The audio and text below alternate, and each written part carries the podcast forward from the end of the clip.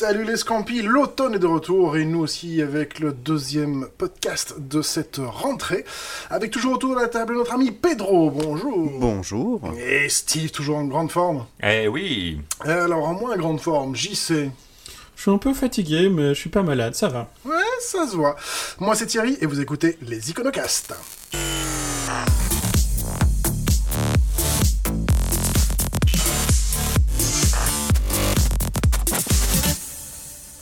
Alors aujourd'hui, pour le sujet qu'on a envie d'introduire, euh, on introduit beaucoup de choses chez les Iconocastes, mais, euh, mais le, sujet d'aujourd'hui, euh, j'ai envie de vous raconter une petite histoire, parce que comme vous le savez, j'ai pas mal bossé ces derniers mois, et je, suis arrivé à une, à une conclusion. C'est l'histoire d'une boîte qui, à un moment, Jocelyne s'est dit, tu sais quoi, j'ai entendu parler d'un truc, c'est la digitalisation. Et donc, euh, François, le CEO, se dit, bah écoute, digitalise, hein. qu'est-ce qu'il te faut? Eh ben, il nous faut euh, des développeurs, parce que pour digitaliser, il faut des développeurs. Donc, ils vont faire appel à la recruteuse. Euh, il faut faire quoi? Ben, Il paraît qu'il faut du React. Ok, alors tu connais la procédure, oui, donc la, recruteuse va mettre une annonce sur LinkedIn, hein, je cherche un, développeur, bac plus 5, avec 10 ans d'expérience pour du React. Ah, ils vont pas trouver, hein, parce que bah, c'est un acte 2 ans, donc euh, voilà, et eux ils veulent absolument un bac plus 5, donc ils vont pas trouver, donc ils vont se dire, on a un souci, on trouve pas des gens. Oui, et là, il y a une boîte de consultance qui va venir, c'est pas grave, c'est parce que vous n'avez pas travaillé sur votre employer branding. Et donc ils vont faire venir une agence spécialisée dans l'employer branding, et donc ils vont débarquer avec des fat boys, et surtout les mugs avec le logo de l'entreprise sur le mug. Et Petit bonus, parce que c'est quand même un peu foufou, on a mis du jus de papaye dans le frigo. On s'est rendu compte que, au final, ils ne trouvaient toujours pas. Et donc, ils ont fait appel à d'autres qui se sont dit, mais c'est normal, euh, il faut changer l'organisation. Donc, alors, ils sont venus, ils ont changé l'organisation, et puis tout le monde était malheureux, donc c'est pas grave, parce qu'on a appelé euh, Laurie, on va l'appeler Laurie, euh, Chief Happiness Officer, qui est venu en expliquant à tout le monde comment être heureux au travail. Et puis quand ils se sont rendus compte que c'était du gros bullshit, parce que les gens étaient de plus en plus malheureux et qu'ils en avaient marre d'aller faire des team building où on fait l'amour à des arbres, même si la dernière fois, il y en a un qui a eu une idée, c'est d'aller faire du karting électrique, parce que pour l'impact et le sens des employés qu'ils ont sur le monde, c'est bien de faire du kart électrique, parce que, comme le disait Greta, Trotsky tue le. Ah, Alors, moi, je suis pour le Oh, pour l'électrique. hein. oui, mais oui. Alors du ski. électrique. du ski électrique. Alors, pour ce faire, ils se sont rendus compte qu'ils ne pouvaient pas faire ça tout seuls, donc ils ont fait appel à un change manager. Voilà. Tin, tin, tin. Au bout du compte, ils ont foiré leur projet parce qu'ils n'ont toujours pas euh, en- en- engagé personne. Mais Ils ont donc, du fric dans cette boîte. ils ont du pognon. Et ça fait dingue. combien de temps qu'ils sont sur ce projet? Hum, Ça fait beaucoup trop longtemps. Euh, voilà. Et donc, c'est tout ça pour dire qu'aujourd'hui, j'aimerais qu'on parle de ce fameux change management. Euh, voilà, qui, moi, personnellement, me, me, m'horripile. Euh, Ah, mais toi, dès qu'on parle de changement, t'es un peu. euh, mais je suis, je suis fermé au changement. Moi, je, je, je trouve que c'était mieux avant. Tu sais, Ah non, tu oui. mettais des claques aux gens, tu les frappais, tu les battais, et au moins ils faisaient le boulot. Tu vois, moi, je, je, je, je suis comme ça. Je, je trouve que euh, c'est voilà, la femme à la maison, à la cuisine, et, euh, et puis euh, nous. euh, je- Chérie, je t'aime. Euh, tu, tu- tu veux, que- tu veux Chérie, dormir sur mon canapé ce soir aime, hein, je te signale. Je crois qu'il va dormir sur mon canapé ce soir. oui, je vais dormir pas. sur le canapé. Non, mais voilà, j'avais envie de parler de change management, et pour ça, je vous ai amené un invité. Euh, ben, ça fait une semaine qu'il est là. hein, même un mois, ça fait un mois qu'il est là, parce qu'il était là dans le po- le podcast précédent, euh, parce qu'il est arrivé trop tôt, beaucoup trop tôt. Il faut partir maintenant, Il monsieur. faut partir, monsieur. Bon, salut. Voilà. Yorick, bonjour Yorick, merci d'avoir accepté cette invitation. Mais bonjour Thierry, euh, c'est avec grand plaisir. On m'a promis des frites depuis un mois, donc euh, je commence à avoir faim, quoi. Il- À chaque fois qu'il vient, c'est pour les frites, il va falloir qu'on trouve autre chose. hein.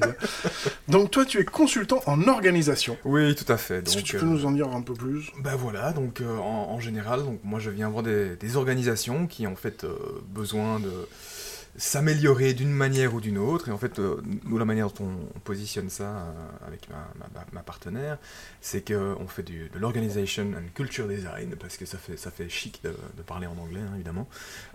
Et en fait, c'est simple, c'est tout ce qu'il s'agit d'améliorer dans une boîte. On examine en fait les demandes et on se demande, tiens, c'est quoi la meilleure manière d'y arriver? Donc on vient pas avec une recette magique parce qu'on croit pas tellement aux, baguettes magiques et on essaye d'améliorer les choses petit à petit. Vous faites un peu du change en fait. Mais voilà, en fait, c'est le truc que je C'est marrant, ça- pas ça tombe dire, bien qu'on il semblerait qu'on fasse du change. Voilà, ça tombe bien. Ta, ta- compagne d'ailleurs, qui est euh, Catherine Connen, qu'on a reçue le mois passé et qui elle a passé tout le mois ici euh, avec toi. euh, Tout, tout Il faut fait. partir Je suis maintenant, restée madame. coincée dans une armoire. Voilà. C'est ça, tout à fait. Bon, elle commence à sentir un peu bizarre, mais c'est pas grave, j'ai l'habitude. Donc on fera installer des douches.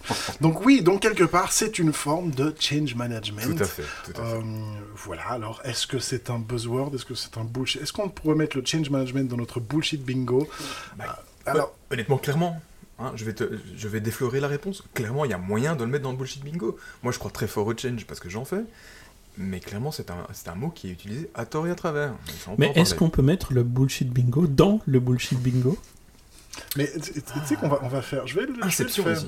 je vais faire le bullshit bingo, on va le mettre sur la page des iconocasts. Le bullshit bingo que vous pouvez prendre à toutes vos réunions, vos meetings. Euh, et d'ailleurs, si un jour... C'est un canvas, il est disponible gratuitement. Vous devez juste laisser votre email. C'est ça. C'est- Et, j'adorerais avoir des gens qui nous disent euh, qu'ils ont crié bingo pendant une, pendant une réunion. Ouais, c'est une excellente idée. Donc pour toi, change management, le change, c'est utiliser à tort à travers un gros bullshit, un gros buzzword? En fait, oui, parce que euh, le problème qu'il y a, c'est encore une fois, moi j'aime beaucoup le change management, etc. Mais et, l'exemple que tu, que, que tu, que tu nous as raconté en, en entrée l'illustre assez bien. Euh, on, vient faire du change par-dessus quelque chose d'autre souvent. Souvent on se dit, tiens, j'ai un objectif et ah bah tiens, on va faire du change. Et souvent ce change, c'est quoi? C'est fondamentalement un petit plan com, euh, plus ou moins bien fait, où on va... euh, alors euh, l'exemple vraiment où on a bien fait, c'est on fait des mugs avec des logos. Génial, mais c'est pas ça, gérer le changement. Et et le, le problème, il est là, c'est que souvent, quand on parle de change management, on rajoute une petite couche de vernis pour faire propre et joli au- autour d'autre chose, alors qu'au fond, le change management, c'est une pratique qui doit être au cœur de l'entreprise. Et je veux dire un truc qui va peut-être m'étonner euh, dans la mesure où euh, je suis un consultant, donc extérieur, qui vient euh, aider les entreprises à faire du change. Mais la gestion du changement, c'est une activité cœur de l'entreprise qui doit exister au sein de l'entreprise. C'est une pratique managériale de tous les jours. C'est pas du tout un petit quelque chose qu'on met par-dessus une autre, un, autre type d'initiative. Et je vois Steve. Ouais, ouais, ben, effectivement, je partage. hein. D'ailleurs, c'est quand on lit un peu les, bouquins et les, références en, mat- en matière de change. euh, dans les années, euh, c'était très à la mode dans les années 90, et où les consultants venaient euh, s'installer pendant quelques mois dans la boîte, faisaient du changement. Après, ils se barraient, et puis on se rendait compte que ben, le changement ne tenait pas. Et euh, oui, depuis de- 2010 à peu près, depuis 2000 2005, 2010, on se rend compte que les sociétés de consultance accompagnent les, les sociétés à euh, prendre des personnes en interne qui vont devenir les, les leaders du changement. Euh, moi, pour moi, le, le changement, je, partage avec toi, c'est c'est essentiel de pouvoir se faire accompagner dans le changement. Moi, je, je distingue deux choses. hein. C'est surtout utile pour les, les sociétés qui ont oublié d'évoluer au fur et à mesure. Et puis à un moment donné, ils se disent tiens, on a du retard, il faut faire un changement radical. Euh, ce que je détecte dans le changement, c'est que c'est quelque chose qui est difficile. Et c'est difficile pourquoi? Parce qu'à un moment donné, tu dis à des gens qui ont pris des habitudes, les habitudes c'est ce qui te permet de fonctionner dans un régime euh, sans stress, on va te dire on va changer tes habitudes. Donc euh, ça rappelle quand même que les gens vont être sous stress. La difficulté, pour moi, elle est multiple, c'est qu'aujourd'hui, dans ces structures, nombreux font, mettent en place plusieurs, euh, plusieurs euh, changements en même temps. Déjà, il faut distinguer, moi je distingue trois types de changements. Il y a le changement culturel, le changement stratégique et le changement opérationnel. Euh, parfois, ils, ils sont cumulés, mais parfois pas. Quand tu prends, par exemple, je prends une boîte comme GSK, hein, qui, qui est forcément euh, énormément de moyens, c'est une des plus grosses boîtes de Belgique, et donc euh, euh, ne, ne pas- ne passe pas à côté du changement. Ils balancent un changement culturel, parce qu'ils vont travailler avec des personnes qui viennent d'Inde maintenant, de plus en plus. On a ça chez UCB également. En plus de ça, ils vont mettre par exemple en même temps un, changement qui s'appelle paperless, où ils vont travailler, euh, ils vont supprimer le papier dans des endroits où il y a énormément de procédures, énormément de suivi. On se rend tout de suite compte, on imagine tout de suite que dans le milieu du médical, ça va pas être si simple que ça. Et, euh, avec ça, ils vont rajouter euh, un changement de cantine, tu vois, et le RH va encore vouloir faire un changement de, un changement de- de forme d'engagement pour travailler avec plus de consultants et moins de personnes en interne. Tu superposes tous ces changements. Si tu te rends compte qu'à chaque fois c'est un stress, ok, là effectivement il y a des dangers et tu peux très vite arriver au burn-out. Tout à fait. Absolument. Et, en fait, ce que tu, soulignes euh, là, qui est absolument essentiel, c'est que de plus en plus, euh, même si je crois qu'on on surévalue parfois à quel point c'était c'était pas le cas avant, mais malgré tout, ça, s'acc- ça s'accélère. Le changement, c'est un peu un état permanent. De plus en plus, on doit évoluer. Pourquoi? Parce que c'est quoi un changement? C'est quelque chose qui va ne plus être comme avant. Et qu'est-ce qui reste complètement identique euh, dans, dans- dans- dans- le monde de l'entreprise bah, Presque rien, parce que si vous, vous restez totalement immobile, bah, vos concurrents ne le font pas, le marché ne le fait pas, les demandes des clients ne le font pas. Donc en fait, c'est quoi la gestion du changement? Peut-être que je, vais, je vais tenter une, une- vague définition, juste, pour qu'on on s'entende là-dessus. C'est fondamentalement se dire, il y a quelque chose que je veux changer, ou bien parce que je le souhaite en interne, ou bien parce que c'est une réaction à quelque chose que je perçois ou que j'anticipe à l'extérieur, et c'est déterminer ce que je vais faire pour effectuer ce changement. C'est donc fondamentalement définir ce qu'on va faire. Alors, si on est en train de dire définir ce qu'on va faire, c'est quand même fondamentalement, c'est la science de la, de la- de la gestion de l'entreprise. quoi. Euh, donc, c'est définir du contenu. Une question qu'on me pose souvent, et on ne me l'a pas encore posée, je suis presque un peu déçu, Thierry, là, franchement. Oui, mais attends, ça fait que commencer. C'est hein. c'est quoi, la, c'est quoi la différence entre gérer un changement et, et gérer un projet? Parce qu'un projet, on pourrait aussi dire c'est à peu près la même chose. hein. Je, je détermine que je veux faire ça et Alors, je veux le livrer. je vais ouvrir une parenthèse, Yorick, mais, mais j'ai une question pour toi. C'est quoi la différence entre le changement et gérer le projet? Et ben voilà. En fait, Ah, c'est une bonne question ça. j'ai- Ouais, ouais, moi je trouve ouais. que c'est vraiment une excellente question. Thierry, Merci, je suis écoute. très content que tu me la poses. Merci. Euh, parce qu'il se trouve que dans, ma, dans, dans une vie antérieure, j'ai aussi pas mal géré des projets. Et alors, donc je vais dire ça avec toute l'affection et l'amour que j'ai pour euh, moi. Euh, Fuck it. la, la- la- la gest- C'était de la merde la gestion de projet, c'est en fait, c'est un, c'est un peu con. Euh, la gestion de projet, c'est se dire, je sais très exactement ce que je dois faire, j'ai un temps et un budget pour le faire, et je vais exécuter ça.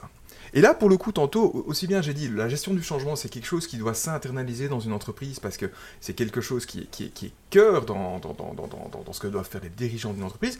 Autant s'assurer qu'on exécute bien un certain type de plan au sein d'un. qu'on livre quelque chose, un périmètre, hein, comme disent les, chefs de projet, ou, le scope pour nos amis anglophones, euh, avec un certain, un certain budget dans un, dans un temps imparti. Si c'est quelqu'un d'autre qui le fait, c'est pas, pas spécialement un problème. Mais le, change management, en fait, et encore une fois, contrairement à ce qu'on entend parfois, ça vient en amont. C'est se poser la question qu'est-ce qu'on doit faire? Ouais, je partage complètement. Et pour moi, le problème, c'est, je, je dirais, il faut pas arrêter avec le change management, il faut arrêter avec le client. Parce que le gros problème du client, c'est que le mec, il vient, il te dit, voilà, on a besoin que tu nous accompagnes dans le changement, et il va lui-même te dire comment. Ouais. Alors qu'en fait, c'est- fou. C'est comme les graphistes, quoi. Oui, il y, a- y y un côté comme ça. C'est- Je veux le truc comme ça, comme ça, comme ça. Ok, mais alors fais-le, quoi. Ouais. Parce que je prends un, un exemple concret hein, pour les auditeurs, c'est il y a un mec qui, euh, qui dit voilà, euh, on a, euh, on a des, par exemple des, des juristes qui ne sont pas assez proches de, de nos gens de l'opérationnel et on aimerait bien les, met- le mettre dans un système de ticketing pour pouvoir mieux les contrôler. Donc est-ce que tu peux faire un audit euh, pour... Mais bah non. L'audit c'est pour voir si tu as besoin d'une solution, là tu as ta solution. Sauf que tu vas te rendre compte que ben, les nanas, elles vont se sentir fliquées, elles vont se rendre compte que ben, c'est pas logique par rapport aux valeurs que tu défendais, elles vont, elles vont euh, bousiller le truc. Il n'y a pas une vision globale à un moment donné. Et tu as raison, quand tu dis le change management, c'est quelque chose qui vient en amont, où une personne qui a des outils, hein, on parle... euh, euh, on parle à un moment donné de la, la roue du changement, on parle de Adcar Procy, tu vois, c'est ce genre de choses fait, ouais. c'est c'est cette forme de technique. Ces gens-là qui ont le recul font à un moment donné un audit, te donnent des recommandations. Après, tu as, des grosses boîtes de consultance qui disent nous, on, on fait des recommandations et puis on se casse. Donc, ils, ils se, ils se mouillent pas. Mais après, tu dois rentrer les mains dans le cambouis avec des personnes porteuses et généralement des leaders, pas le support qui arrive et à qui on dit Absolument. ouais. Ok, euh, euh, Josiane, viens, tu vas t'occuper du changement là parce que moi j'en ai rien à caler. Hein, euh, Occupe-toi du consultant. Bah, ça marche pas. Tout à fait. Absolument. Et donc, co- comme tu le dis très bien, donc ça doit être accompagné par, par le leadership, parce qu'on est en train de changer, on, on est en train de toucher à quelque chose d'important. Donc, si on n'a pas le soutien du, du- du leadership de la boîte, euh, on peut évidemment pas, pas avancer. Et l'art, en fait, de la gestion du changement, c'est quoi? C'est surtout d'aller évaluer les impacts. On se dit, tiens, donc l'idée qu'on a a priori, c'est ça, on a une hypothèse, c'est ça qu'on devrait faire, et on va aller étudier les impacts. Hein, quand tu me parles par exemple d'un- projet de paperless, mais ça veut dire quoi paperless? Évidemment qu'on voit bien que oh, bah, on va économiser des coups de papier, ouais ça c'est malin. Mais qu'est-ce que ça veut dire? Ça veut dire que tout le monde va avoir un laptop, que, que, tiens on va devoir archiver les, les, les- les documents dans, dans, dans, dans, dans- dans un système. Quel système? Qui va pouvoir y accéder? Comment? C'est des questions de sécurité. Quel plan de com, en combien de temps? Et comment est-ce que les gens vont savoir effectivement qui vont pouvoir retrouver leurs documents là, etc. Et alors, souvent, on finit par se retrouver avec des, questionnements qui, qui paraissent à milieu de la problématique d'ensemble. On peut rapidement arriver à des questions environnementales, à des questions syndicales. Euh, Bref, le change management, c'est essayer d'analyser tous ces différents impacts et se dire, ça ici, ça pose un risque, c'est un problème, et comme tout manager devrait pouvoir le faire, c'est décider d'une ré- d'une- d'une- d'une- d'une- d'une réaction au risque. Qu'est-ce que je vais faire? Est-ce que j'accepte ce risque hein? Parfois, c'est une, une stratégie acceptable hein, de dire bon, bah, ça, ça va peut-être poser problème, mais tant pis. Si, ça se produit, ça se produit, mais j'estime que c'est pas très probable. Ou au contraire, dire non, je vais faire un truc pour diminuer l'impact. hein, c'est ce qu'on appelle mitiger le risque. Ou au contraire, non, ce risque-là, je veux vraiment pas qu'il se réalise, donc je vais l'éviter. Et donc, c'est faire un plan dé- déterminer ce qu'on va faire, et peut-être que certains aspects de ce plan vont être après confiés à un chef de projet qui va l'exécuter, lui, en effet. Et, mais donc, non seulement on va faire ça, mais à chaque fois, il va falloir faire un processus itératif. On va continuer à examiner, parce qu'on a posé des hypothèses, on a, on a, on a dit, tiens, ce changement va avoir ces différentes conséquences, et on va, on va, on va voir, est-ce que c'est effectivement le cas Qu'est-ce qui se passe Et c'est une pratique, et c'est pour ça que ça doit être internalisé à un moment donné euh, dans, dans- l'entreprise, parce qu'il faut avoir le réflexe de continuer à se poser ces questions-là. Sans ça, tout ce qu'on a fait, c'est mettre un peu de vernis sur un truc qui, au final, n'est jamais qu'un gros caca. Alors moi j'entends beaucoup le fait que ça doit être internalisé, alors je suis tout à fait d'accord, mais à un moment, si tes boîtes appellent un change manager ou appellent ont besoin de changement, c'est parce qu'en interne, ils, sont incapables de le faire. Donc tu es obligé de passer par l'extérieur. Bien sûr, donc euh, pourquoi est-ce que je parle d'internalisation C'est simplement, c'est avoir le réflexe de se poser ces questions. Et alors, comme, comme Steve le disait très bien, pour pouvoir bien faire ce genre de boulot, bah, il faut avoir des outils, des méthodes, etc. Et ça, on ne peut pas nécessairement s'attendre à ce que toutes les boîtes les aient en permanence. Par contre, le réflexe, c'est le réflexe de se dire, qu'est-ce que ça va faire ce changement-là? Ou j'anticipe que le marché va faire ça. Nom d'un chien, il faut que j'ai quelqu'un qui m'accompagne, qui a, l'outillage nécessaire pour euh, m'aider à anticiper ces questions-là. Et c'est ce réflexe-là qui doit être internalisé. Après, la pratique, elle peut s'internaliser, ça dépend, ça dépend du type de boîte, effectivement. Et ça, ça a du sens, évidemment, de faire appel à des gens comme bah, Steve ou moi, d'aller faire ce genre de choses-là.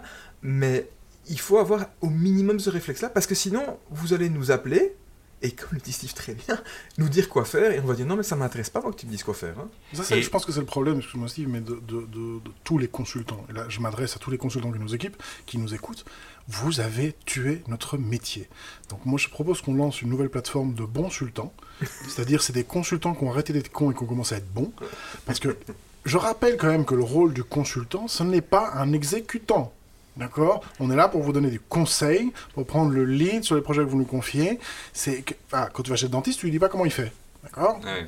donc euh, arrêtez avec ces... Donc si toi, tu petit petit homme des bois, tu as envie de devenir consultant, petit conseil en passant, arrête de faire ce qu'on te demande. Voilà, je ferme cette parenthèse, euh, mais donc pour en réouvrir une autre, Je- je- Finalement- je- pour compléter, hein, oui, je partage vraiment ce que tu dis. Euh, Il y a aussi de plus en plus de sociétés qui investissent dans du change en interne, qui sont bien conscientes de ça. Euh, vraiment, ça coûte. Euh, toutefois, elles continuent à prendre du personnel extérieur parce que rien qu'avoir un service de change en interne, tu as un, un parti pris. Ouais. Tu es dans la boîte. Tu n'es pas, euh, pas à l'extérieur.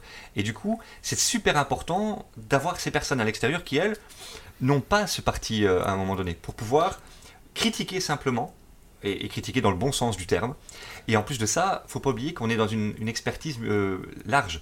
Un, tu as des délivrables très objectifs hein, euh, à, à remettre, mesurables, mais tu as aussi tout l'aspect euh, émotionnel, affectif, parce que le, voilà, la résistance au changement, on n'a pas parlé de la résistance, on pourra en parler. Il y a beaucoup de formes On de résistance au changement, mais c'est les peurs, les, les- les problèmes de, de manque de contrôle, ce genre de choses. Et tout, tout cet aspect humain-là, il est important aussi de pouvoir se faire aider de façon ponctuelle. Je veux dire, euh, t'es pas obligé d'engager en full-time euh, quelqu'un qui fait que ça. Mais le change manager, est-ce que c'est pas un peu le psy des, des boîtes? Mais est-ce que le consultant n'est pas le psy des boîtes? J'ai un peu envie de dire. hein. Moi, je, je- je connais quelqu'un. Est-ce qu'on n'est pas tous le psy de quelqu'un? Mais, c'est- mais absolument, je veux dire, on est, on est, on est un mélange de psy et d'un site maternel, hein, parce que, euh, et là je vais citer euh, quelqu'un qui est dans le studio en ce moment d'ailleurs, euh, qui va dire, non mais pour mes clients, je suis un mélange de, de, de- de psy et d'un site maternel, parce que toi client, Kevin, fais attention, là, tu vas tomber. Non mais si tu continues, tu vas... tu- ah, ah bah t'es tombé. Bon bah tu vas te relever, tu vas plus le faire. Ah non, ah, non, non bah, t'es tombé à nouveau. Je veux dire, c'est ça que fait un Bisous consultant magiques. souvent. Et- voilà, mais et, et c'est vrai qu'il y a beaucoup de ça.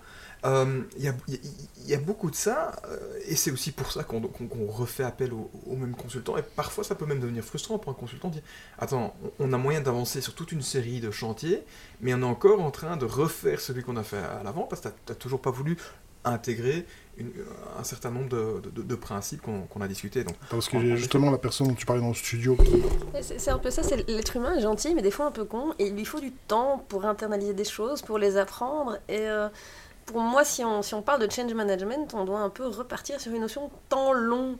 On peut pas toujours changer vite. C'est pas possible. C'est comme ça, l'humain apprend pas vite. Donc, Ça, je euh, partage complètement ça.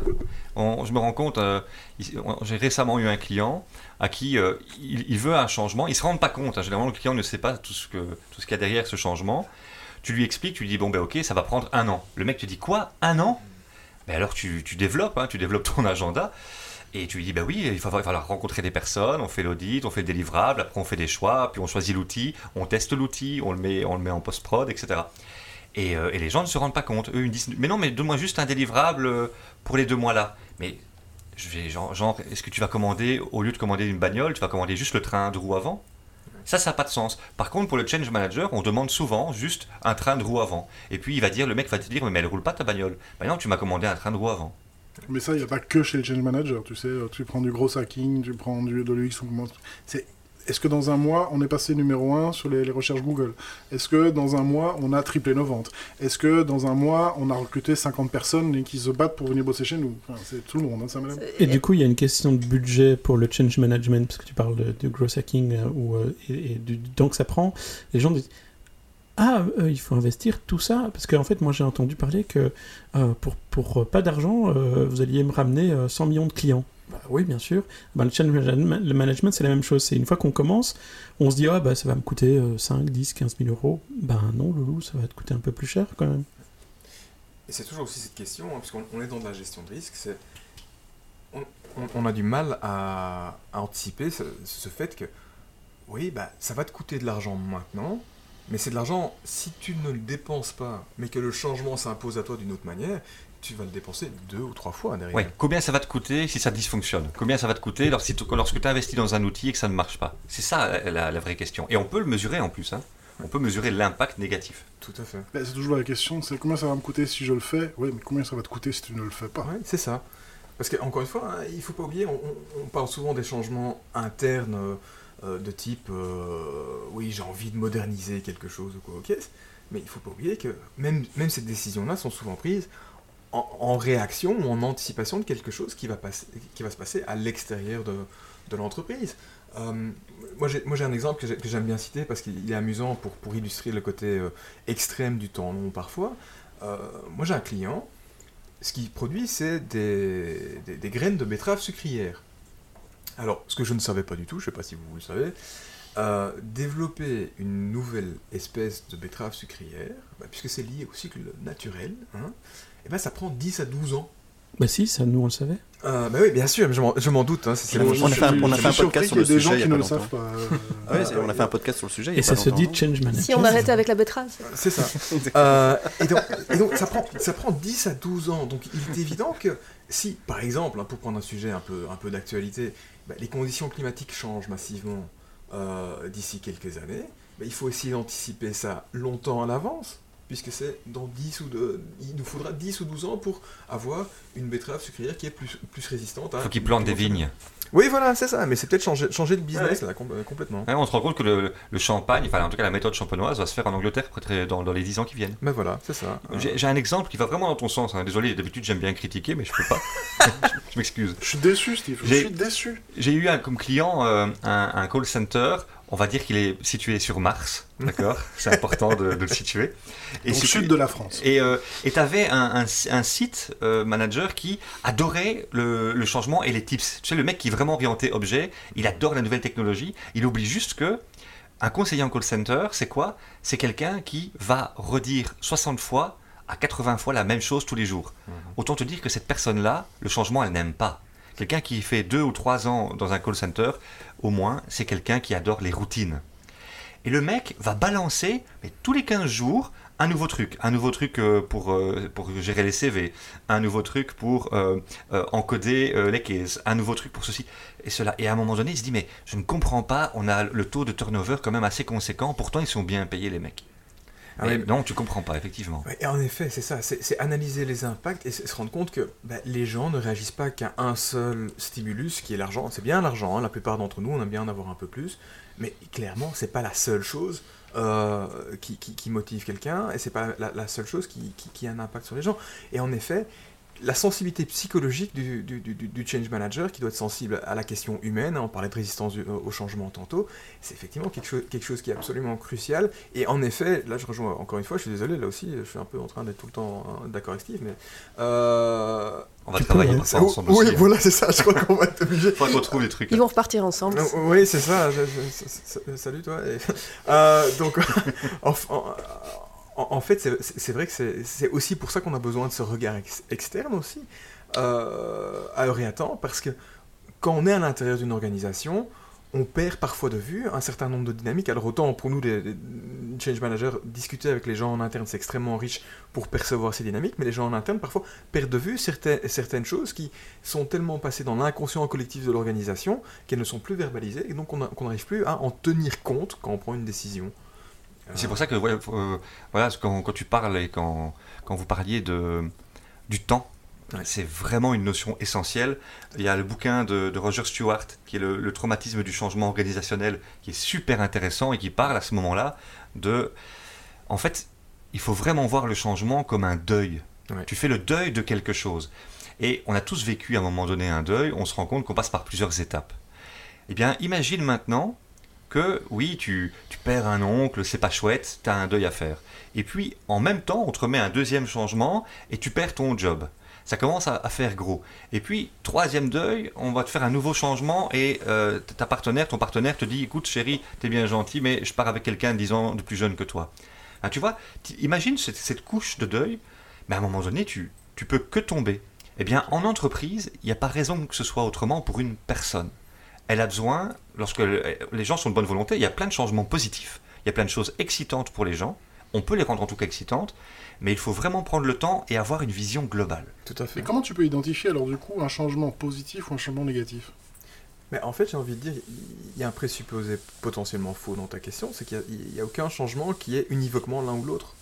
C'est-à-dire que le changement le plus positif du monde va avoir certains impacts qui sont potentiellement négatifs, que tu peux gérer, encore une fois, c'est ça le but, c'est d'essayer de minimiser ces impacts, mais a priori, ces aspects négatifs existeront toujours d'une manière ou d'une autre, et encore une fois, bah, si tu as un bon plan de changement, tu peux, tu peux, tu peux le gérer. Un bête exemple, toujours un call center, parce que c'est quelque chose qui peut parler à plein de gens. Tu dis à des, à des nanas dans un call center, vous allez passer du premier étage au rez-de-chaussée. C'est un petit changement, mais c'est un changement. Il y a des personnes qui vont être super contentes parce qu'au rez-de-chaussée, comme elles avaient, certaines personnes avaient se disent tiens, moi j'avais de leur bon point, les escaliers c'est dur, elles sont ultra contentes. T'en as d'autres qui vont se dire oui, mais euh, finalement, est-ce que je serai toujours côté fenêtre ou pas? Ça va générer de l'angoisse. Elle va se dire mais où serais-je moi? Tu vois Chacun va, va avoir ses questions. Il y en a d'autres qui vont se dire tiens, mais on est, on a- on est 120, il n'y a que 80 places. Tu, tu dois vraiment, en tant que change manager, tu dois anticiper les craintes des personnes et pouvoir, euh, dans la communication, parce qu'il y, a trois- y a trois étapes essentielles, communiquer, former et accompagner. Donc tu communiques sur l'ensemble des choses et un maximum, tu réponds à un maximum de questions. Former, tu t'adresses au collectif, parce que si quelqu'un n'a pas le- les moyens, si quelqu'un n'est pas formé pour faire quelque chose, elle ne veut pas. Tu vas, tu lui dis, on va, on va changer de logiciel. Si elle n'est pas inconsciemment compétente, elle va mettre des freins en disant, mais non, l'autre il est beaucoup mieux. hein. En fait, elle ne le connaît pas. Et accompagner parce que tu as des besoins et des stress différents. Est-ce que est-ce que c'est pas juste on parlait du podcast précédent, mais de l'ADN d'une société et euh, en interne il y a vraiment toute la culture d'entreprise, hein, parce que ça aussi on parle beaucoup de, des, entreprises qui ont une culture forte, euh, de, de l'employer branding tout ça. Est-ce que le changement, ce qui pose problème, c'est justement la peur de ne plus avoir d'identité On va prendre un exemple. Imagine un média un peu putaclic qui décide de se lancer dans euh, du média plus hype euh, et plus de contenu. euh. Le fait que tu vas le changer, est-ce que tu n'as pas du coup une peur au niveau, je sais pas moi, des journalistes ou la rédac, tout ça, de ne plus exister pour ce qu'ils sont? Là, tu abordes le changement culturel. C'est qu'à un moment donné, tu, vas, tu veux toucher à l'identité même. des choses. Donc une société qui se fait euh, euh, absorber par une autre. Imaginons une petite société qui se dit, ben, nous on fait dans l'artisanat, euh, on, fait de, on fait de la livraison presque à domicile, on connaît nos clients, on les appelle par leur prénom, se fait absorber par une autre boîte qui a d'autres valeurs, qui dit, ben, nous on fait dans, dans certains volumes, etc. Toute la question avant le changement va être de dire, qu'est-ce qu'on garde à nous, qu'est-ce qui nous est propre et qu'est-ce qu'on va devoir jeter? Et après, le change manager va se dire quelles sont les étapes, euh, parfois rituelles, hein, tu peux travailler sur des rituels, quelles sont les étapes qui vont faire en sorte que, oui, on va intégrer ce changement comme quelque chose de positif? Le mot du président, ensuite euh, euh, la, première rencontre entre différents employés, voilà, toutes ces choses-là, tu, vas les ritualiser. Et ça, c'est depuis tout le temps. Un chevalier qui se faisait adouber dans une cour, à un moment donné, c'était un rituel il, passait d'un statut à un autre, et parce que on rentrait dans ce rituel, il le, prenait comme accepté, et tout le monde faisait comme tel. C'est comme un mariage. Tout à fait. Euh, absolument. Et, je vais rajouter à ça, en plus, ce qui est im- important à comprendre, euh, pour revenir sur ton point sur la culture d'entreprise aussi, ce qu'il faut aussi comprendre, c'est comment est-ce que l'entreprise fonctionne, quel est le type de leadership qui existe dedans, qu'est-ce qui fait que les gens suivent la direction ou pas. Et en fonction de ça, on va trouver d'autres rituels qui fonctionneront mieux au sein de l'entreprise. Par exemple, l'archétype, c'est si tu as un leader très charismatique, où on le suit parce que c'est lui, euh, parce qu'il est miraculeux, etc., clairement, c'est lui qui doit communiquer ces grands, ces grands changements. Si au contraire, on a une structure qui est extrêmement hiérarchique, où on respecte le chef parce qu'il a euh, acquis le statut de chef par la bonne procédure, mais le chef, ça peut être mon chef de département qui est quatre chefs au-dessus, je dois le recevoir de mon chef, et le mot du président, à la limite, je m'en fous, parce que c'est pas mon chef à moi. Putain, je suis d'accord avec ce mec. Mais louer une chambre, les gars. euh, euh, Il y a des hôtels, hein. On, on- on les laisse Mais finalement, enfin, ma question va peut-être être con, mais parce que j'ai l'impression que le change manager, c'est un truc qui est apparu euh, ces, ces, ces 4 ou 5 dernières années, mais c'est un truc finalement qui a toujours existé.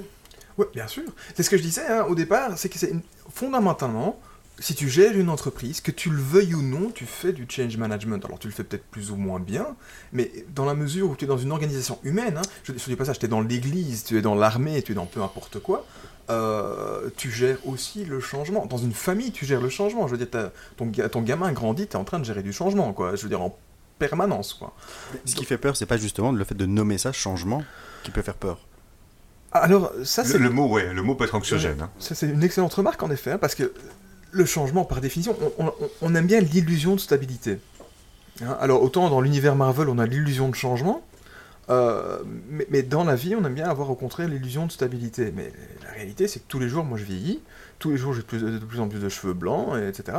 Et je veux dire, on- en fait, le nommer, c'est- Comment dire Tu crées d'abord un pic d'angoisse parce que, oh mon Dieu, les choses changent. Mais le but, c'est de justement le dédramatiser, c'est-à-dire au fond, c'est quelque chose qui est un processus continuel en fait. Il y, a- il y des dysfon- dysfonctionnements, même chez les personnes qui se disent chouette, il y a du changement. Parce que dans les services, quelqu'un se dit chouette, il y a du changement, ça veut dire j'ai une opportunité nouvelle, etc. dans quelque chose qui était bloqué. Tout ça doit être réfléchi aussi et calculé. Tout à fait. En fait, il y a que les politiques euh, qui n'ont pas compris le changement. Mais Eux ne changent pas. hein. Oui, Bah là, Ils c'est se l'illusion du remplacent. changement, justement. C'est un peu. L'illusion, ça, ça, c'est ça, c'est comme le changement, ouais. c'est maintenant. Oui, c'est ça. Tout à fait. Euh, alors, juste parce qu'on a, comme tu le sais, là, ton, ton, ton nouveau petit ami, euh, c'est- c'est... Vous me faites peur, les gars. Mais non, mais il est bien, il est bien. Quoi, oui, écoute. mais voilà, mais, écoute, pour- je t'a- je t'avais dit, je te fais plaisir. Euh, c'est aussi un, un- un grand, grand, grand, grand, grand amateur de livres. Euh, et j'avais envie d'un petit point euh, librairie. Le petit point libraire de Steve. J'ai pas de jingle pour ça, mais... euh, Super, eh bien, je commence. Alors effectivement, aujourd'hui, j'ai envie de vous parler d'un livre qui m'a beaucoup touché. C'est le livre qu'a écrit François Bess, qui s'intitule Cavale, édition Plomb. Alors, euh, François Bess, pour les personnes qui ne savent pas qui c'est ou qui se disent tiens, oui, je connais ce nom, mais ça me dit quelque chose. Si je vous dis euh, Jacques Mérine, ou Messrine hein, pour, les, pour les journalistes, tout le monde connaît. Eh bien, François Bess, c'est la personne qui s'est évadée cette fois. Et il va euh, raconter son récit. Donc maintenant, il est libre, hein, il a purgé sa peine, donc il ne doit plus rien à la société. Et il a écrit un peu euh, son histoire, sa biographie, son parcours, ses cavales, et surtout, pour moi, on parle de changement, ça tombe bien dans cette émission, parce que c'est vraiment un, un rite initiatique. Il explique comment cette personne qui, finalement, lors de sa première arrestation, s'est fait arrêter de façon excessivement violente euh, et en plus de façon arbitraire, hein, parce qu'il était innocent. En tout cas, il clame toujours son innocence cette première fois. Comment cette personne va rentrer dans le crime en réaction comment il va évoluer. Et donc il explique aussi à chaque fois comment il mute finalement, hein. comment il va vivre les changements étape après étape, jusqu'à se dire à un moment donné, ok, euh, partir en cavale, finalement, ça n'est jamais réglé. Il va falloir que j'accepte ce passage-là, et il va devoir faire un peu la paix avec lui-même. Donc c'est- une question de paix. Donc, Cavale, François Bess, édition Plomb, un bouquin pour la paix, c'est magnifique. Merci, on mettra de toute façon le lien dans la description. Euh, parlant de changement, euh, il y a un petit point cinéma. Je vois JC qui panique. Quoi? Quoi? On m'a pas prévenu? Non mais t'inquiète, j'ai- un film que je vous conseille. T'en as un aussi peut-être euh Euh, bah, parce qu'on parlait de cavale, euh, moi je dirais euh, Shawshank Redemption, euh, vas-y, je t'en prie. C'est un film sur Netflix, ça s'appelle Downsizing avec euh, Matt Damon. euh, où en fait ils se sont rendus compte que pour sauver la planète, il fallait qu'on réduise nos consommations, etc. Et donc on a trouvé un système pour nous réduire, et on mesure 12 cm. Et, euh, et donc ils ont créé des mini-villes où les gens peuvent choisir de se faire réduire et de commencer une nouvelle vie dans leur, euh, leur mini-ville. C'est un peu le, remake des Petits Hommes. Vous vous souvenez de la bande dessinée des Petits Hommes? Voilà, Downsizing avec Matt Damon, avec tout ce que ça implique, puisque c'est un changement de vie, changement de perspective, euh, toutes les conséquences aussi que ça peut avoir, parce que bah, forcément, est-ce qu'ils ont encore le droit de voter parce que leur pouvoir d'achat, euh, il a clairement diminué? Est-ce qu'ils ont encore...